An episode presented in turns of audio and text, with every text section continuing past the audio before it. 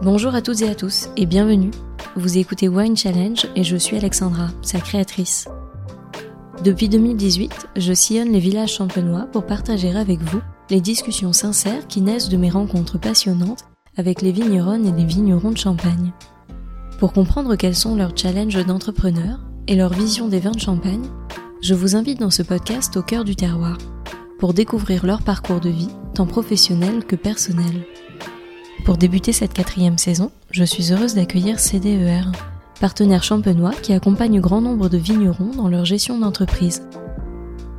En apportant un conseil personnalisé et des solutions adaptées à chaque projet, CDER permet à chacun de croire en ses idées.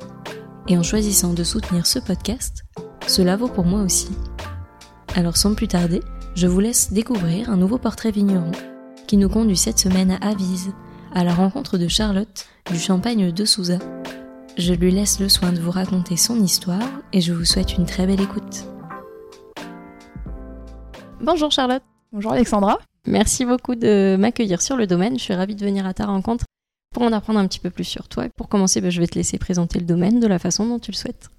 Alors du coup, nous, Champagne de Souza, donc on est une maison familiale alors depuis trois générations donc entre guillemets assez récent. Donc nous, on est trois enfants à avoir repris le domaine euh, officiellement il y a deux ans, en 2020.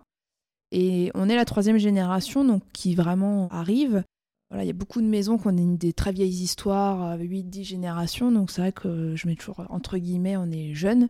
Et donc ça vient de mes grands-parents, parce que du coup on a un nom un petit peu atypique. Mon grand-père était portugais, il est né euh, au Portugal à Braga, près de Porto, pour ceux à qui ça parle. Et il a rencontré ma grand-mère qui, elle, était champenoise. Donc c'est grâce à ce, bah, cet assemblage, on peut parler d'assemblage, euh, qu'on est là aujourd'hui. Donc c'est un, beau mix entre euh, donc, euh, les vignes de ma grand-mère qu'elle avait de sa famille et mon grand-père qui a débarqué en France quand il était petit. Et grâce à ça, bah, est né le champagne de Souza donc en 1950. Après, on a démarré petit, puisque bah, comme toute famille, ça vient par héritage euh, de la famille. Donc ma grand-mère avait un frère. Donc déjà, ils ont coupé en deux. Donc on a démarré avec 3 hectares.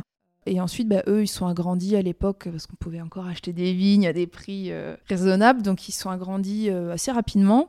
Et ensuite, c'est mon père qui a repris en 86, donc entre guillemets assez rapidement derrière. Et là, bah, petit bout par petit bout, on s'agrandit. Et aujourd'hui, on a 10 hectares en propre. Donc on a quand même bien grossi.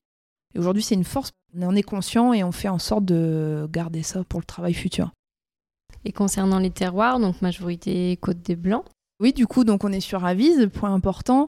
Donc on a 70% de chardonnay dans la Côte des Blancs.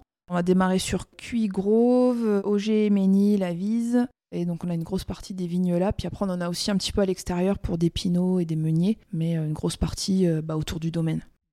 Et la philosophie du domaine, j'imagine qu'elle a aussi évolué euh, en fonction des années et des générations qui se sont succédées. La philosophie bio qui est ancrée aujourd'hui, elle date de quand? Alors bah du coup oui tout à fait, parce que mes grands-parents euh, quand ils ont démarré, bah ils ont appris sur le tas euh, avec l'expérience des anciens. Il y avait encore pas trop de lycée viticole et de réglementation comme on a aujourd'hui.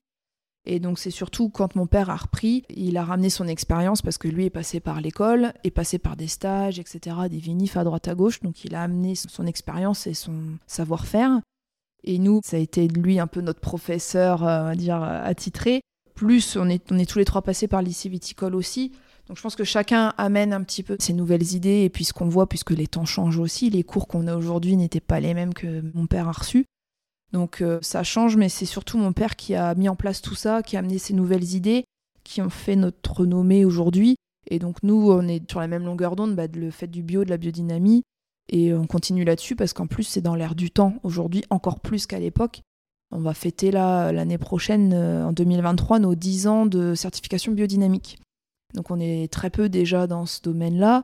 Et nous, on est fiers de pouvoir euh, dire bah, ça fait déjà 10 ans et on a envie de continuer et bah, de s'améliorer parce qu'aujourd'hui, il y a des nouvelles choses qui sortent, des nouvelles techniques. Mais c'est vrai que finalement, il n'y a pas eu de gros changements de mentalité à faire, donc ça aide aussi euh, pour la mise en place euh, bah, de notre travail aujourd'hui. Et tu avais peut-être, toi, travaillé pendant tes études dans des domaines qui n'étaient pas forcément bio ou au contraire, est-ce que tu avais choisi de poursuivre sur cette ligne et de te former uniquement dans les domaines bio ou en biodie du coup, alors moi, mes études ont été portées plus sur le côté commerce du champagne, donc le produit fini. Euh, c'est ma sœur qui est plus dans le vin, qui elle, du coup, a tourné tous ses stages justement dans le bio, la biodynamie, mais côté vinif, pour euh, bah, en apprendre plus, etc. Donc peut-être que inconsciemment, on se tournait là-dessus, mais faut pas non plus rester fermé. Moi, dans les stages que j'ai pu faire même chez des cavistes ou tout ça, c'était pas forcément un caviste porté bio. Il y a eu aussi de tout, mais ça permet de voir un peu bah, l'ouverture d'esprit. Et voilà, mais euh, aujourd'hui, il y en a de plus en plus, donc ça aide aussi à comparer. Et donc tu parles de, ta sœur, enfin de toute la famille. Comment se répartissent les rôles aujourd'hui au sein du domaine, les rôles de chacun? Alors ça s'est fait assez naturellement. Donc moi je suis l'aînée des trois. Euh, ensuite donc c'est ma sœur Julie et le petit dernier donc Valentin qui nous a rejoints. Je pense chacun a son donc bien évidemment son caractère, son identité et naturellement s'est tourné vers le domaine qui lui allait le mieux donc Valentin, lui, aujourd'hui, il est en charge de la, tout ce qui est cuverie, euh, le vin, euh, et puis tout ce qui est traitement bio, biodynamie. Julie, elle, c'est le plus le côté technique, euh, nature, donc elle est aux vignes. Elle travaille avec des chevaux. Donc depuis 4 ans et demi maintenant, on a nos propres chevaux au domaine. Donc ça lui prend déjà moitié du temps de l'année. Et après, elle gère l'équipe aux vignes. Et moi, bah, c'est le produit fini. Donc tout ce qui est commerce, logistique, relations clients, etc. L'export, on fait beaucoup d'export. Donc un peu chacun la grosse partie, euh, un à la vigne, un le vin et l'autre au commerce. Et en même temps, on est polyvalent puisque euh, demain, il faut aller à l'étranger faire un salon des vins. Moi, je suis pas dispo, ben, c'est ma sœur qui y va. Et voilà, tout le monde peut parler des produits librement. Et s'il faut la remplacer aux vignes, euh, voilà, on peut chacun prendre la place l'un de l'autre en ayant un peu chacun sa spécialité. Et du coup, c'est un bon trépied parce que une personne peut jamais tout gérer bien, c'est pas possible. Il y a un moment donné où ça pète. Donc euh, quand on a une taille comme ça conséquente, c'est bien d'être à trois parce que l'image du trépied, quand ça va pas, bah, il y a les deux autres derrière pour euh, rattraper. Donc aujourd'hui on touche du bois, ça se passe bien, on fait tout pour que ça tourne bien. Voilà, on part déjà avec des bonnes bases euh, saines. On va voir voilà, dans le futur ce qu'il en est, mais ça va être une force parce que bah, on est de moins en moins malheureusement. Et donc toi, tu disais que tu étais l'aîné de la famille, donc tu es arrivé en premier sur le domaine. Est-ce que ça a été simple pour toi de trouver ta place? Oui, non. Ce qui s'est bien goupillé, c'est qu'en sortant de mes études, donc en 2011, donc ça fait dix ans que j'ai repris le domaine déjà. Voilà, on sort de l'école, et tout frais, plein d'énergie. Et il y a un poste qui se libérait au domaine. Donc, disons qu'en arrivant, j'ai pas forcément dû imposer ma place parce que c'est vrai, quand il y a une équipe en place avec euh, ses parents, attention, coucou, j'arrive, poussez-vous. Donc, déjà, euh, ça a pris la place de personne, ça n'a empêché personne de venir. La personne qui est partie en retraite a eu le temps de me former aussi, parce que faire des stages, c'est bien, mais quand on est à l'école, on n'est pas là H24. Donc elle a eu le temps de me former un peu à l'organisation qui était en place. Donc euh, ça a été, après c'est jamais simple parce qu'on passe d'une relation parent-enfant à parent, salarié, patron, euh, c'est un travail en famille, mais voilà, il y a un peu ça à trouver. Parce qu'avec des collègues, euh, voilà, on peut toujours temporiser, mais quand on en famille, on se dit les choses, mais quand on a envie de s'engueuler, on, peut quoi. Donc c'est plus ce côté-là où il faut arriver à trouver la part des choses. Les discussions du boulot, les discussions perso, euh, arriver à trouver du temps et pas tout mélanger parce que sinon on peut pas travailler correctement. Donc finalement, bah, je suis encore là depuis, 10 ans, donc je pense que ça va. Je peux aussi parler au nom de mon frère et ma soeur, c'est qu'on a nos parents aussi été ouverts d'esprit, ont tout fait pour que la reprise se passe bien. C'est pas le cas partout, malheureusement il y a eu toute l'éducation derrière qui fait qu'on savait que ça allait se faire tranquillement, en douceur, et ils nous ont laissé revenir aussi. Parce que je pense qu'il y a d'autres familles où euh, c'est toujours un peu des fois compliqué, les, changements de mentalité. Donc en fait, tout se passe bien, mais on relativise en disant, je pense qu'on a beaucoup de chance. Et aussi le côté, voilà, la mentalité bio, etc. Il y a déjà une ouverture d'esprit qui était présente. Euh, et, le souhait de vouloir faire rentrer les enfants était réel parce qu'il y avait une place pour nous qui se libérait au fur et à mesure. Et il n'y a pas eu besoin qu'on s'impose en disant euh, moi je veux tout changer. Il faut être aussi euh, humble et reconnaissant vers le travail des parents, qu'on soit d'accord ou pas d'accord. Et après on amène nos idées, mais ça ne se fait pas du jour au lendemain. La vigne, elle pousse pendant 50, 70 ans. Un vin, ça se fait en plusieurs années, donc il faut avoir de la patience. Et après, ça porte ses fruits. Et est-ce que tu penses que ta sœur et puis ton frère maintenant ont trouvé aussi leur place facilement? Comme il y avait chacun un peu sa spécialité en place, quand euh, Valentin est revenu au niveau du vin, bah, papa était encore là, donc il l'a formé, enfin entre guillemets. Il y a eu un peu ce passage de flambeau, et là donc il y avait forcément une place euh, en étant côte à côte. Et puis après, bah, Julie a trouvé sa place avec l'équipe aux vignes, donc après ça se fait tranquillement.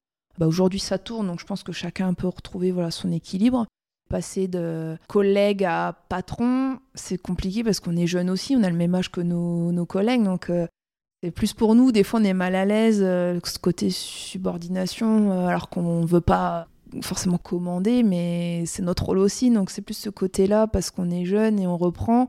Mais en même temps, euh, c'est ce qu'on voulait aussi, donc c'est plus après bah, trouver le bon équilibre pour que ça se passe bien.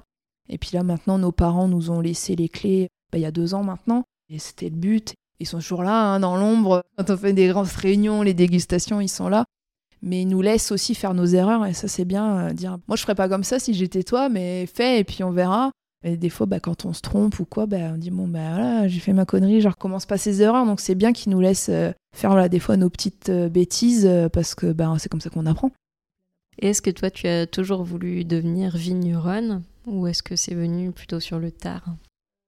C'est venu quand même après parce que je dis toujours, on a tous des rêves de gamin, faire ci, faire ça. Et parce que quand on a 8-10 ans, on se rend pas compte de ce que c'est la vie et de l'engagement, ce que c'est de reprendre un domaine familial. Donc, euh, enfin, en tout cas, moi, j'aspirais à d'autres rêves.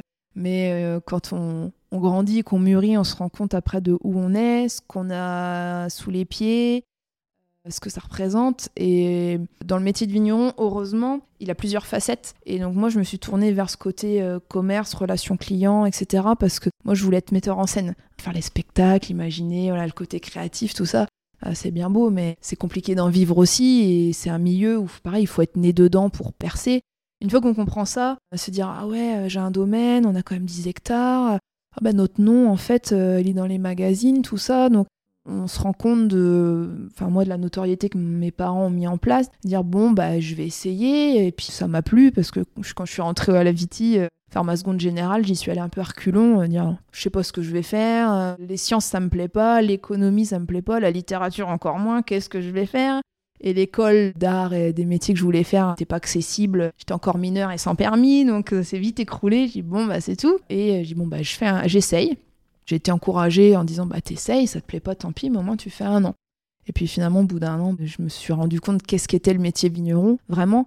Et ça m'a plu et je me suis dit, dans le commerce, il y a les langues étrangères, il y a le côté contact des clients, puis il y a de la création même. Et donc euh, voilà, on mûrit, on se rend compte de tout ça et finalement, me voilà aujourd'hui en train de raconter tout ça faut le découvrir parce que quand on vit dedans, c'est comme tout, on se rend pas compte en fait. Nous, on a grandi là, ouais, les raisins, les vendanges, les caves, on jouait dans les caves, mais il faut qu'on comprenne ce que c'est. On se dit, ah ouais, quand même, on a un beau cadeau euh, sous les pieds, en face de nous, et quand on prend conscience de ça, on se dit, bon, bah, je vais au moins essayer, et puis finalement, ça nous a plu. Et après donc l'école de Viti, tu as fait quel euh, parcours? Donc le bac euh, classique général, après donc c'est spécialisation avec le BTS. Donc moi je suis partie sur le technico-commercial après, il y avait la licence qui a été mise en place, donc une licence de commerce à l'international des vins spiritueux. Et après ça, j'ai eu la chance de faire le master de l'OIV, donc c'est l'Office international du vin. Et en fait, euh, pendant un an, j'ai fait le tour du monde de tous les pays producteurs ou importateurs de vin. On en prend plein les yeux, euh, surtout en un an, c'est très dense. Et après, bah, je suis revenue, donc c'est vrai qu'on a pris le temps de voyager, de voir de quoi était fait le monde, euh, qu'est-ce qui se passe ailleurs. Et au moins en revenant, bah, on prend encore plus conscience de qui on est, qu'est-ce qui se passe ici, et qu'est-ce que la Champagne aux yeux du monde. Et c'est là où on se dit, ouais, il y a quelque chose à faire. Donc euh, un beau parcours quand même euh, scolaire. Et qu'est-ce que tu retiens justement de ton parcours à l'OIV pendant un an? Bah, très intense parce que bon les voyages voilà c'est super mais c'est quand même la vie de groupe pendant un an avec une vingtaine de personnes moi j'étais la plus jeune en plus dans le cursus et euh, ce qui est super, c'est qu'on est confronté à plein d'autres personnes différentes, des changements de carrière professionnelle, des autres enfants de vignerons, et puis des étrangers. Donc déjà, voilà, l'ouverture d'esprit, l'expérience, l'échange. Et puis de visiter plein de domaines, donc voir toutes les installations différentes, de goûter plein de vins pour la mémoire, pour la connaissance du monde, c'est top. Puis bah, les voyages, hein, comme on dit, hein, les voyages forment la jeunesse. Donc euh, on revient avec plein de bagages justement. Et, moi, après, ma relation avec les clients, quand je reçois un Australien, ben, j'ai pas le même discours ou la même attitude qu'avec un Japonais, un Américain, parce que j'ai compris, j'ai vu un aperçu de ce qu'est la culture là-bas. Et ça permet de mieux appréhender et mieux expliquer le vin parce que ben on va pas avoir la même attitude et explication envers euh, quelqu'un qui est issu du milieu du vin ou pas, et puis on sait que le discours est capté différemment en fonction des cultures de chacun. Donc ça, ça aide aussi à être à l'aise avec le client et à faire comprendre notre, notre métier. Donc ça, c'était une super expérience. Et aujourd'hui, est-ce qu'il y a un style de Souza ou pas du tout? Par défaut du fait de là où on se trouve sur la côte des Blancs avec notre sol calcaire, comme on a 70% de chardonnay dans la gamme, C'est vrai que nous, on dit toujours, on a un vin qui est sur la fraîcheur et la minéralité, je mets des guillemets parce que c'est un grand mot qui veut tout dire et rien dire. Mais voilà, on, reconnaît un style euh, bah, du sol calcaire surtout, donc ce côté salin. Il y a toujours une ligne directrice, on sent la salinité, le côté tendu dans nos vins. Pour pas dire minéral, parce que du coup, j'aime pas trop cette définition, mais on a un côté salin et tendu que les clients reconnaissent. Comment se passent les vinifs euh, ici? Alors du coup, c'est très facile. Euh, à chaque fois, on charrie Valentin avec ça, parce qu'on dit, oh, t'as le poste le plus facile, parce que dans le vin, comme il n'y a rien à faire, entre guillemets, parce qu'avec le bio, la biodynamie, on laisse le vin travailler tout seul. On ne veut pas intervenir. Et du coup, bah, lui, il surveille que tout se passe bien. En fait, dans le sens où, avec le pressurage, on est sur levure indigène pour la fermentation alcoolique. La malo, pareil, on la laisse venir ou pas, donc on ne veut pas la provoquer, on ne veut pas la stopper. On fait pas de filtration, pas de passage au froid. On touche pas trop au vin, on le met dans le tonneau, on met les jus dans les tonneaux, on les laisse fermenter, on surveille, on goûte. Et c'est tout, on nouille les tonneaux, mais après, du coup, c'est assez simple. Donc à chaque fois, on l'embête avec ça. Mais bon, il y a de la surveillance, bien sûr, mais en fait, à part un pompage et un soutirage, euh, on essaye de pas toucher au vin. Et ça fait partie de cette philosophie bio de laisser les choses naturelles se faire. S'il veut faire sa malo, il le fait. S'il n'a pas besoin, c'est que les éléments font que ça se déclenche pas. Et du coup, on surveille, c'est tout. Et tout passe euh, sous bois? Une grosse grosse partie, peut-être 60% de la gamme. On garde euh, bah, les cuves inox pour les cuvées entrée de gamme, d'apéritif, voilà la fraîcheur. Et tout ce qui est un peu plus tourné vers la gastronomie, ça passe en fût pour euh, le côté rondeur du bois et surtout l'oxygénation qu'on a avec le bois. Et si tu avais un conseil à donner à de nouvelles générations qui souhaitent se lancer dans le monde du vin, qu'est-ce que tu pourrais leur dire? Même si c'est pas voilà, le métier qu'on rêve depuis tout petit, il faut y aller quand même par conviction. Il faut essayer pour euh, comprendre et vraiment mesurer ce qu'est le métier de vigneron. Parce que quand on le voit à travers euh, des fois sa famille, bon bah c'est une chose, mais chacun a sa vision. Donc il faut y aller, il faut essayer. Et finalement, bah voilà, ça plaît, ça plaît pas. Et nous, on essaye de toujours prendre des jeunes stagiaires. Alors, on privilégie un peu plus les jeunes filles parce que nous, c'était notre cas à l'époque, euh, c'était un peu compliqué de trouver des stages, tout ça. Donc, quand j'ai des demandes de, filles, on dit vas-y, viens, viens. Puis nous, on est content de montrer euh, bah, qu'on est là aussi, qu'on a réussi, donc ça encourage. Mais il faut, il faut essayer parce que, par exemple, même si on n'a pas la même vision que ses parents, dire je vais tenter, je vais faire mon cursus scolaire, mes stages, et puis peut-être qu'après ils pourront faire le truc de leur côté, mais il faut essayer parce que se dire oh, c'est pas pour moi, j'en serais pas capable, je sais pas. Non, faut y aller, faire euh, un cursus, un bac ou un BTS, faut tenter sa chance et voilà. Après, ben, il n'y a que comme ça qu'on se rendra compte. Et tu parles de la place des femmes aussi dans le monde du vin. Toi, comment est-ce que tu vois ta place dans ce monde-là? Est-ce que ça a été simple pour toi? Est-ce qu'il y a eu des moments de doute ou des difficultés qui se sont présentées à toi du fait que tu sois une femme? Alors ça a été facilité parce que nous, au domaine bah, du fait de l'ouverture d'esprit de mes parents, euh, on n'a jamais eu de réflexion disant euh, bah non, c'est pas pour toi, ce sera que pour ton frère. Surtout que nous, on est trois, donc déjà, il fallait la place pour nous trois. Et on a toujours été encouragés, mais encore une fois, c'est pas le cas de tout le monde. Nous, quand on est rentré à l'école, déjà, on était peu nombreuses, donc euh, c'était un peu ce côté solidaire. Et après, bon, les stages, tout ça, ça, a été. C'est vrai que j'ai jamais eu de mauvaise expérience. Après, faut avoir du caractère, parce que si on y va sans, conviction, et puis il faut pas se faire marcher dessus, donc peut-être qu'après, dans nos caractères de base, on était déjà avec des bons caractères, donc faut voilà, pas se laisser faire. Mais euh, nous, on a la chance que ça s'est bien passé. J'ai jamais eu de mauvaise expérience. Et aujourd'hui, je pense que c'est plus facile, j'espère, je croise les doigts pour euh, des jeunes filles à reprendre parce que bah, on a des modèles. Quand moi j'ai repris il y a 10 ans, c'était que voilà, beaucoup de vignerons. Il y avait quelques femmes aux commandes. Euh, nous, en tête Madame Duval-Leroy, donc euh, Carole Duval-Leroy, qui avait une forte personnalité, qui s'est fait connaître. Et maintenant, il y a de plus en plus de chefs de cave, de nologues qui se font connaître. Et donc, on voit qu'on n'est plus toute seule. Et donc pour les futurs vigneronnes qui voudraient venir, c'est bien de dire, ben voilà, grâce aux émissions de podcast, tout ce qu'on peut lire maintenant, si dans tous les magazines, euh, il y a un peu l'essor des vigneronnes aussi, que ce soit en Champagne ou partout. Donc ça encourage. Mais à l'époque, euh, oui, il fallait quand même le vouloir parce qu'on est peut-être moins d'icônes, entre guillemets. Il faut en vouloir et il faut pas se laisser faire, c'est sûr. Et mis à part euh, Carole Duval-Leroy que tu as cité, est-ce qu'il y a d'autres femmes qui t'inspirent dans le monde du vin?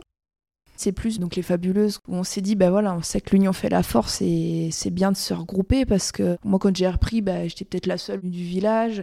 Et c'est après qu'on se dit ah bah tiens la voisine bah oui tiens elle a repris aussi. Mais quand j'ai repris moi je me suis dit bah c'est tout j'y vais je me lance je fais mon truc et puis on, verra bien. Là, c'est après où on se rend compte, bah non, en fait, je suis pas toute seule, j'ai d'autres personnes dans mon cas, donc c'est là où on s'entraide. Donc tu parles des fabuleuses. Est-ce que tu peux nous en dire un petit peu plus sur ce groupement de femmes en Champagne et puis toi, ton histoire par rapport à ce groupe-là? On a créé cette association en 2014, donc ça va faire un petit bout de temps aussi maintenant. C'est deux viticultrices champenoises qui se sont croisées sur un salon et qui se sont retrouvées l'une à côté de l'autre et ils se sont dit Waouh, pour une fois que je suis à côté d'une autre femme vigneronne, oh bah tiens, vas-y, on échange, ça ferait du bien de connaître une consoeur. Et elles se sont dit Bah pourquoi pas créer un groupe parce que t'es peut-être pas toute seule. Bah non, je connais quelqu'un. Bon bah vas-y, euh, je passe trois, deux, trois coups de fil et puis chaque fille a en appelé une autre. Et puis à la base, on s'est regroupé plutôt pour de l'échange, dire bah tiens, toi comment ça se passe, un peu comme on fait aujourd'hui, on se racontait nos histoires. Et puis de fil en aiguille, euh, nos proches, les clients de chaque personne, euh, quand on commençait un peu à en parler, dire bah, faites quelque chose tous ensemble, euh, c'est sympa. Parce que jusque-là, il y avait encore jamais eu de groupe de jeunes femmes, en tout cas, ce qui est dommage. Parce que bah y avait un peu ce côté chacun dans son coin, sans forcément être individualiste, mais parce qu'il n'y avait jamais eu cette volonté de se regrouper. Et quand on a créé l'association, on s'est dit bah ouais en fait on est en tout cas en Champagne le premier groupe de femmes à se regrouper et bah surtout pour euh, parler de nos expériences, s'entraider et se dire bah ouais je suis pas toute seule. L'entraide professionnelle, euh, des soucis de vinif, de tracteur, etc. Et là, bah après, ça va plus loin puisqu'on a créé un produit tout ensemble. On a créé une cuvée carrément toutes les sept. Chacune a mélangé ses vins et là on la commercialise. Bah à la base, voilà, c'était de l'entraide pour dire bah ouais, je suis pas toute seule parce que bah, des fois, en dehors de la famille ou des amis qui sont pas forcément de milieu, au moins pour le côté vigneron métier, c'est sympa d'avoir de l'aide à côté. Avant de conclure cet entretien, un petit mot sur ta meilleure expérience de dégustation. Quelle est-elle? J'ai eu la chance d'en avoir plusieurs. Alors sur le champagne, c'est toujours des belles surprises sur des très vieux vins, des 1960, 1950. Et on voit euh, bah, que le champagne se tient bien. Alors il y a peut-être moins d'effervescence, mais on garde encore des belles fraîcheurs parfois et des côtés miel, acacia. Et voilà, sur un vin de 1950, on se dit, quand on voit l'âge qu'il a, on se dit, euh, en fait, ça se garde super bien. Et il faut remettre ça dans le contexte qu'à l'époque, la qualité des capsules inox n'était pas terrible. Il faut voir les vendanges aussi à l'époque, il n'y avait pas les maturités qu'on a aujourd'hui. Donc on se dit finalement, des vins peut-être moins travaillés que ce qu'on peut faire aujourd'hui se tiennent bien. Alors les nôtres, qu'est-ce que ça va être? Donc ça donne euh, bon espoir pour nous. Et après, euh, dans les autres vins, c'était en Slovaquie, c'était l'Oremus, le, nom de la cuvée. Donc ils font beaucoup les tokai avec les putonios, donc les doses de sucre. Et là, c'est du concentré de concentré. Et c'était une expérience extra parce qu'on se dit, ça va être lourd, plein de sucre, c'est dans des grosses bonbonnes en verre, ça a une couleur, euh, c'est pas du vinaigre balsamique, mais presque. On se dit, oulala, qu'est-ce que c'est que ça? Et en fait, pareil, ça a une fraîcheur extraordinaire. On est surpris parce que voilà, on sait pas à quoi s'attendre quand on goûte ça pour la première fois. Ça, c'était quelque chose dont je me souviens. Puis on est dans le contexte, euh, là-bas, dans le pays, dans la cave, euh, on goûte ça, ça sort de la bonbonne en verre, un peu comme une dégustation sur fût ici. Et ben voilà, je me souviens encore, euh, c'est un bel exemple de dégustation spéciale. Et qu'est-ce que je peux te souhaiter pour la suite? Une réussite en famille, puisque officiellement, là, on démarre, même si on est là depuis plusieurs années, on est en roue libre, entre guillemets, que depuis deux ans. J'espère que nous, on va tenir le coup, qu'on va rester soudés, et donc, faut être optimiste. Et euh, j'espère que dans dix ans, on pourra refaire ces podcasts et dire ouais, ouais, on est encore là, tout va bien, qu'on continue de grandir et de, garder surtout le, le, style de la maison et euh, bah, de continuer dans la lancée que mes parents ont mis en place. Et eh ben, on se donne rendez-vous dans voilà. ans. Voilà, ça marche. Merci beaucoup, Charlotte. Merci à toi. À très bientôt. Merci à toutes et à tous d'avoir écouté cet épisode. J'espère vraiment qu'il vous a plu et qu'il vous a donné envie d'en savoir plus sur l'invité du jour. Vous pouvez retrouver dès maintenant toutes les informations et les références de cet épisode sur le site wine-challenge.com, mais également sur le compte Instagram du podcast at winechallengepodcast. Je vous donne rendez-vous dans 15 jours pour découvrir une nouvelle conversation. D'ici là, je compte sur vous pour partager vos épisodes préférés auprès de tous les amoureux du vin. Merci à toutes et à tous à très vite.